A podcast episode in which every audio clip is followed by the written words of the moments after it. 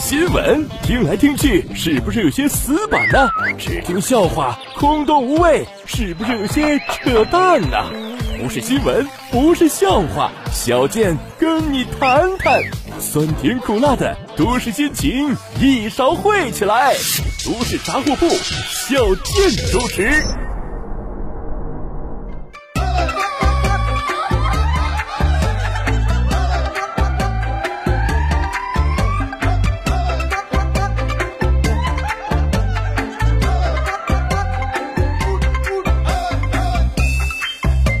啥嘴不甜，长得磕碜还没钱。大家好，我是小健。沈阳前两天出现了新冠疫情啊，中招的第一个查出来的是个大爷啊，大家被新闻震一懵的同时啊，又照例研究起了大爷的行程轨迹，结果全国人民发现，这是一位沈阳的民间美食家呀啊！为什么这么说？大爷平均每天下两次馆子，鸡架、炖肉、抻面等等，硬是把流调记录整成了沈阳的美食攻略。谁要是来我们这儿旅游，直接照着吃一圈，肯定是没毛病。本来挺严肃的问题呀，突然就变成了舌尖上的沈阳。哈，活动轨迹愣是把很多人看饿了。呃，还有人编出顺口溜来了啊，很多版本啊，其中一个版本说是。沈阳大哥六十多，吃喝玩乐不闲着，退休返聘朋友多，鸡架羊杂加火锅。沈阳餐饮要振兴，大哥贡献特别多。外来朋友怎宴请？朋友圈里学刘哥呀。在众多美食中流连的大爷被网友们关注，尤其是大伙发现这大爷一天吃了三次鸡架。啊，吃的最多，于是这个沈阳鸡架冲上了热搜第一名。外地网友纷纷询问：这沈阳鸡架到底有多好吃？为什么每次沈阳的流调记录，一看这病人都上哪儿了，每次都吃它呢？这大伙儿就有所不知了啊！在我们这儿有一句老话说得好啊，说沈阳是鸡架的耶路撒冷，而老司机抻面馆则是沈阳的哭墙啊。呃，有统计说是沈阳每年会吃掉全中国一半的鸡架，烤鸡架、熏鸡架、拌鸡架、铁板鸡架、QQ 鸡架，反正这个烹饪的方法是无所不用其极呀，以至于江湖上一直流传着一个关于沈阳的传说：没有一只鸡能活着走出沈阳阁乐。想当年，一代宗师辽北地区仁波切本山子曾经说过这么一句话。人这一辈子，有的活成了面子，有的活成了里子。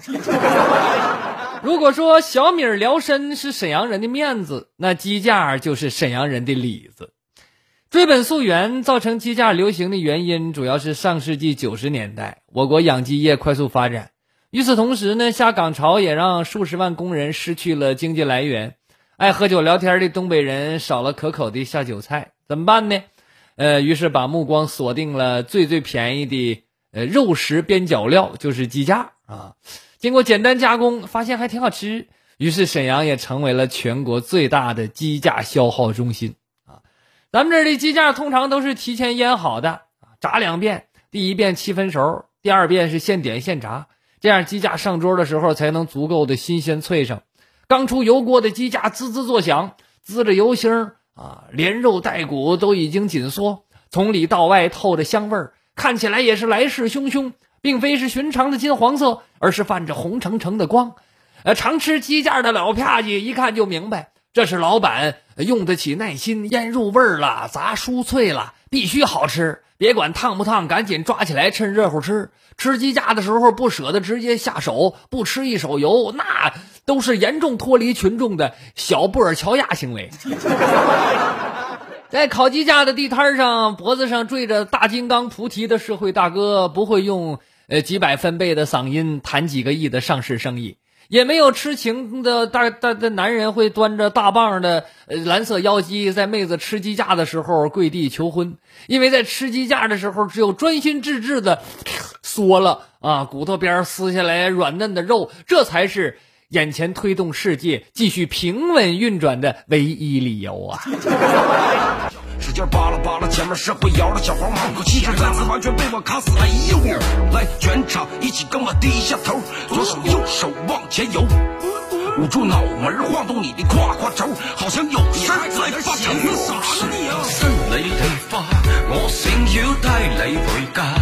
好了啊，说完了这个沈阳的几家，咱们再来看看其他方面的消息。说近日湖南平江县政府官网发布了关于五月二十日暂停受理离婚登记的公告。每年五月二十号是结婚登记高峰期之一，为了避免人员拥堵，控制人员过度密集扎堆儿，确保大厅办件有序进行，同时满足群众办理结婚登记的需求，经研究决定，二零二一年五月二十号当天暂停受理离婚登记。呃，五二零，嗯，在这个呃这个坊间呐，流传说是所谓的吉日啊，在这天登记结婚，也是体现了对幸福的渴望，这没有错。但是也请大伙儿想一想啊，结婚是为了幸福，离婚也是啊。脱离一段不幸的婚姻，这不正是为了迎来未来的幸福吗？在舆论的质疑声中，湖南平江县婚姻登记处随后进行了回复，表示公告内容确实欠考虑，现在撤回。呃，这个这这这至于具体怎么办啊，再另行通知。再说这个结婚和离婚呐，都是一个人。应该享有的权利不应该做区别对待啊！你把这个结婚搞得很容易，离婚很难，这就不对了。更何况在这个世界上，如果说进去容易，出来难，这一般都是陷阱或者传销。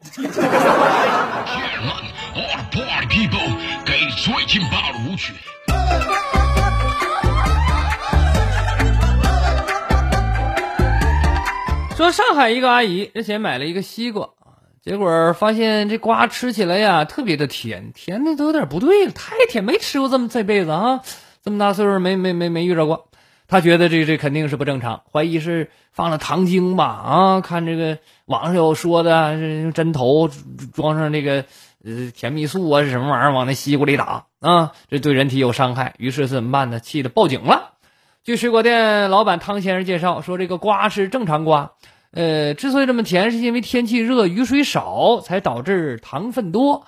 呃，他报警之后呢，警察也没受理。后来啊，就给这个路过的人都尝了一下，大家吃完什么确实是甜，但是是那种正常甜，没有问题啊。可能确实是就是因为呃雨水少什么的导致的甜啊，这才打消了阿姨的顾虑。哈，呃，弄这么一个乌龙的事件，我觉得也挺好，算是给这摊主做广告了。以后你可以出一块牌子，上面写几个字儿：“西瓜包甜，甜到报警”的那种。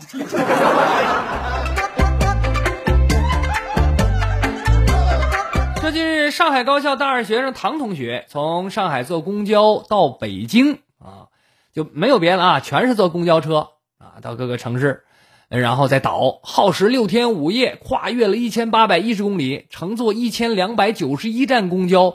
最终抵达北京，车费共计三百八十一元。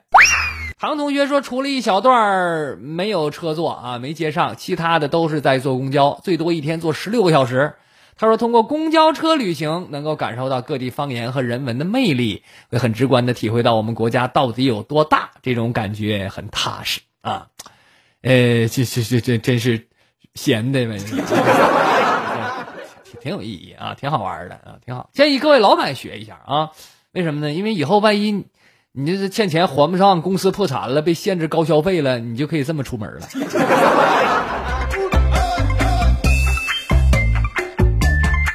前河北张家口一名女子姓程，程某啊，到派出所办理身份证，嗯，办的时候呢，户籍员一个女士小冯啊，一个户籍警呗。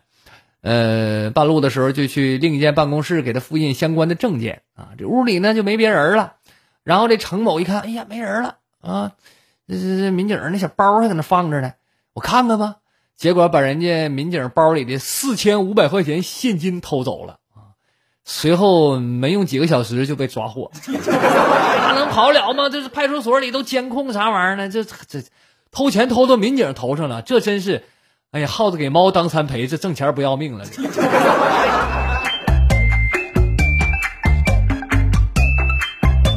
近日，江苏常州的张女士报警说，她的早餐店门锁被撬，有小偷进来偷走东西了。警方通过监控发现，嫌疑人离开的时候啊，背着一个双肩包啊，特别的沉，把他腰都压弯了啊。原来这个嫌疑人别的没偷，偷走了早餐店里的五六十斤硬币啊。早餐嘛，可能人来吃饭的是给点零钱，然后特别沉。随后，这个嫌疑人于某被抓，民警清点了一个多小时，确认四千五百枚，价值是两千七百多块。看来大部分是五毛的，挺好。老板娘不但把这个钱找回来了，而且终于知道他这硬币有多少，不用自己数了，一举两得。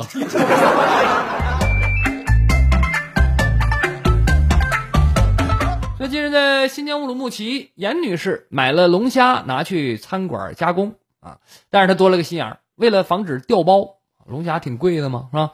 哎，掰掉了龙虾的两条小腿儿，可是菜上来之后，他发现这龙虾不仅个头长了，小腿儿还重生了啊，又长出来了。我猜呀，这应该是跟之前咱们说过熟蛋孵小鸡儿是一个原理。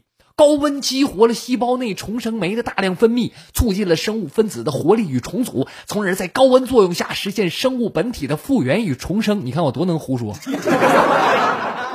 严女士说，龙虾呀是她在海鲜市场买的，花五百块钱。然后买的时候，这老板就提醒她：“你这你得这这这啊，留个心眼，做点记号。你掰掉两条小腿儿，要不然加工的时候给你掉包啊。”果不其然，端上来个头大了，小腿也齐了，他就怀疑啊。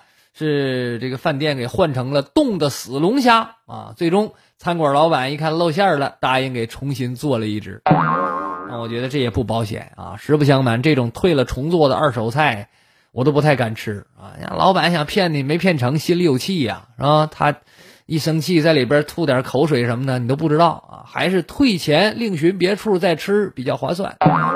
不是不信任啊，是真不让人信任的。这还是被当场发现的呢！你仔细想想，去餐馆吃生鲜，多多少少都会遇到这种偷梁换柱的猫腻啊！就说是让你哎挑个鱼吧，啊挑完了一腰多少斤多少两，完回去拿又换了，是吧？那只能说呀，人心不古，消费者吃个饭也真是不容易，加工个菜还得跟地下工作者一样对暗号。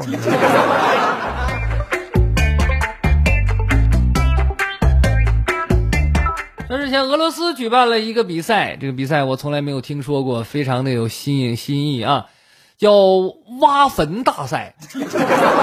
哎，挖坟无极限，在新西伯利亚举行，参赛者需要竞速，就是就是看谁快啊，挖出来长两百厘米、宽八十厘米、深一百六十厘米的坟坑。俄罗斯各地区和独联体国家十八岁以上的殡葬服务工作者均可参赛。哎呀，咋整？殡葬行业都开始内卷了。但我觉得这个活动啊，可以接地气，但没有必要这么接地府吧？是不是？挖那么快干啥？着急死啊！是。下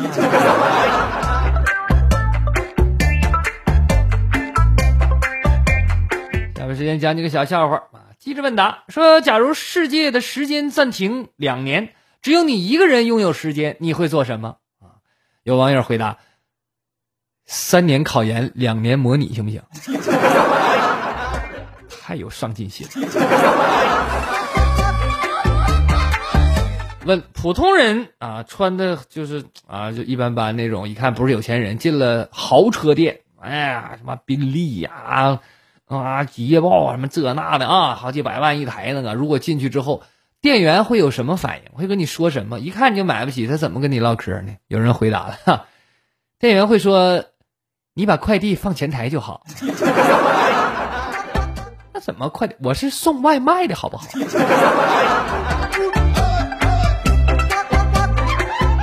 问唐僧为什么不找个地方躲几年，自己写几本经书糊弄皇帝呢？非得千辛万苦上西天干啥？反正皇帝也不懂啊。有人就回答说：“那对呗，要不你以为那个通关文牒是干啥的？每过一个国都得盖章回去检查。”连狮驼国这样的妖魔王国都得盖。唐太宗已经动员大唐帝国的国际势力，要求沿途各国监督唐僧了，他还敢作假吗？呢？而且事实上，西天取经是天庭的重点支撑项目。人间皇帝，你就算敢糊弄，玉帝、如来、观音，你也能糊弄吗？四职公曹，五方揭谛，护法诸天，一共三十九名神仙，一直在空中全程监督取经团的动向，相当于五 G 实时追踪路线，比人间皇帝暗中票据盖章的方式先进多了。那叫智慧交通互联网，你上哪跑去？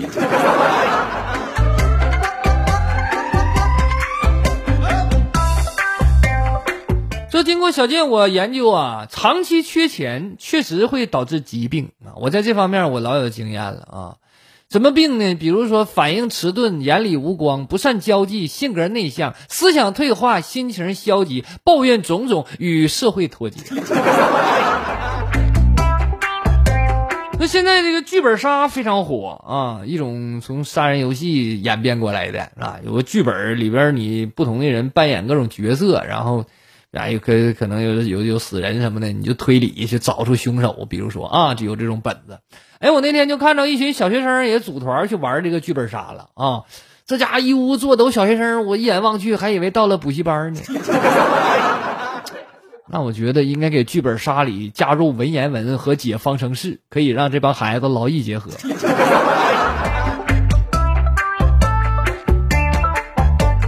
是我表姐烫了一头长长的卷发，炸起来跟金毛狮王一样，显得脸特别大。她本身身材也比较臃肿啊。结果那天买菜，卖菜小伙都喊她胖婶儿。其实她二十多岁啊，这老生气了，气的当天就把头发剪短了啊，就剪成寸头了。哈，结果第二天卖菜的小伙一看我表姐又去了，说：“哎呀，胖叔啊，不是我多嘴，你跟昨天一个胖婶很有夫妻相啊。” 一会儿，你这么唠嗑，你那菜你还能卖出去吗？就前两天去拍写真，我跟摄影师说了，我想拍一个全裸但是不色情的写真啊，一丝不挂还不色，这个这个劲儿啊，你能能能帮我拿捏一下子？结果摄影师，你这是给我气，他说啥？他说他让我找法医去拍去。你 别说，法医可能确实有经验。说，当你失去工作动力的时候，我建议你不妨看一看银行卡余额。对你看一看，你就会发现，这工作也没啥用，这没多少工作也没用。所以有些人呢，哎呀，一天天的贼失败，完了还跟我抱怨说失天天失眠。你失眠不太正常了吗？你又没有性生活，又没赚着钱，你睡得着才怪呢。我都不相信，我三十七度的嘴，我怎么能说出这么冰冷的文字呢？所以，如果你是一个三四十来岁的人，你总能听到这样的话：“哎呀，你都这岁数了啊，不年轻了，这辈子就这样了。”但如果你你你你这三四十来岁你就死了，那你就会听到：“哎呀，太可惜了，这么年轻，大好的未来还在后头呢。”你看没？你同样的年龄，你这说法就这么大，这这这这区别是吧？所以说这就告诉你什么道理，朋友们？就你想重返青春的方法，就是马上去世。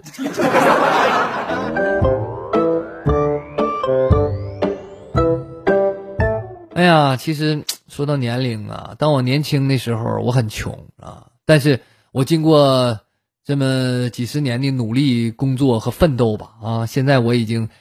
你你已经不再年轻了，穷还是那么穷。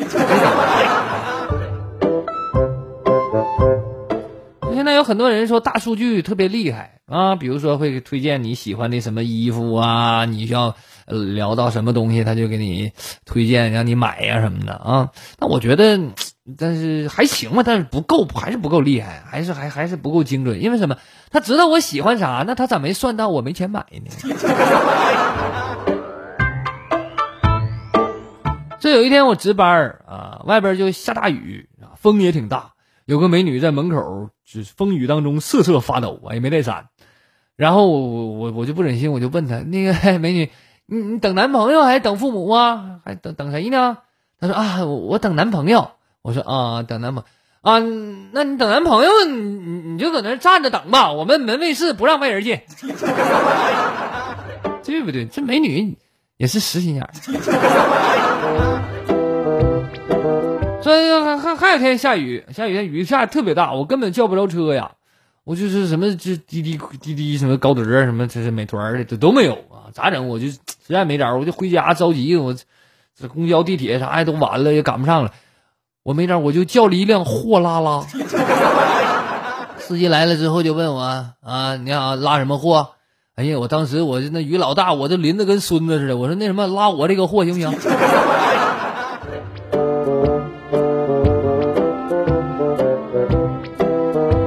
那天有个朋友发一个动态啊，说今天被骗了七千万。我心寻话，你家穷的跟我似的，你还被骗了七千万，臭不要脸，搁那显摆啥？我就给他是回复了一个评论，我说七千，你被骗咋的？你上错坟了？Sorry，就是这么犀利。哎呀，要说我的人生规划呀，本来是在新加坡念高中，英国念本科，美国念研究生，法国念博士，然后在加拿大没得病就孤独终老，得了病就安乐死。但是因为成绩太差，没考上高中，美梦全都破碎了。现在在广东打工。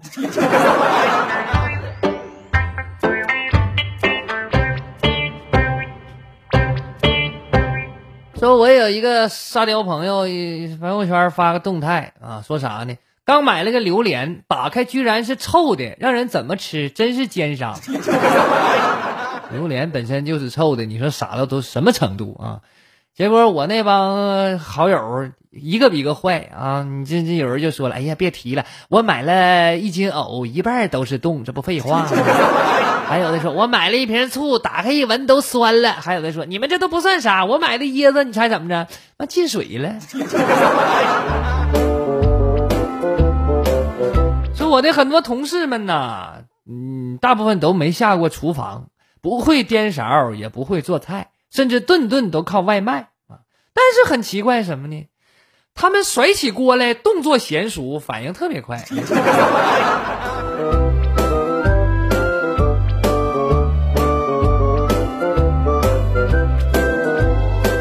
呃，有朋友发了一个动态啊，也是一个视频。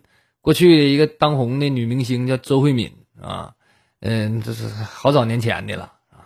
呃，当然人家颜值一直保持的特别好啊，都是很年轻的样子啊。然后他发一个视频，然后评论一句说：“爷爷、爸爸和我都想娶的女人。”那意思啊，这这是明星啊，永葆青春啊。哎，有人给他回了一句老损了。啊，那你家祖传癞蛤蟆了？节目最后来听一段录音啊，这是有网友制作的，叫“白岩松激辩白岩松”，就是呃央视著名主持人白岩松前后发表的两段演讲啊，呃同一个话题，但是呢他的观点截然不同啊，自己跟自己打架了。呃，然后网友把它剪在一起啊，听起来非常好笑，也引人深思。咱们可以来学习学习。几年前我就说过，当房价超过三四万，再怎么涨，跟普通人就没什么关系了，反正也买不起。难道我们现在指望的是房价很低，然后一点压力都没有，然后只要喜欢的女孩跟他一追求就 OK？不会吧？而潜在失业的压力、流动的压力、将来孩子教育、医疗的压力，这一切都使年轻人觉得连自己都很难照顾，而且是疲于奔命，我还怎么去抚育下一代？对，正因为有一定的难度，然后你够他的时候，痛苦与此有关，幸福可能也与此有关。相比较之下，中国年轻人买到拥有自己产权的房子是最早的。您去日本试试去，看到多大岁数的时候您才交完房供？最后，请关注小健的微信公众号“逗比郭小健”，还会有更多精彩的内容奉献给大家。好了，今天的节目就到这里，我是小健，不是再见的见，再见。深山沟里交通不便，没有快递，我的老家人便每天骑车载着蜂蜜送到几十公里外的镇上。正是他们的坚韧与勤劳，才使得这样一份健康的甜蜜跋山涉水来到您的身边。所以在您身边的不只是这份甜蜜。同时还有家乡的味道。小健作为一位有责任感的自媒体人，也有义务帮助老家人继续这份甜蜜的事业。关注“逗比郭小健”微信公众号，搜索“小健微店”，领取属于你的甜蜜吧。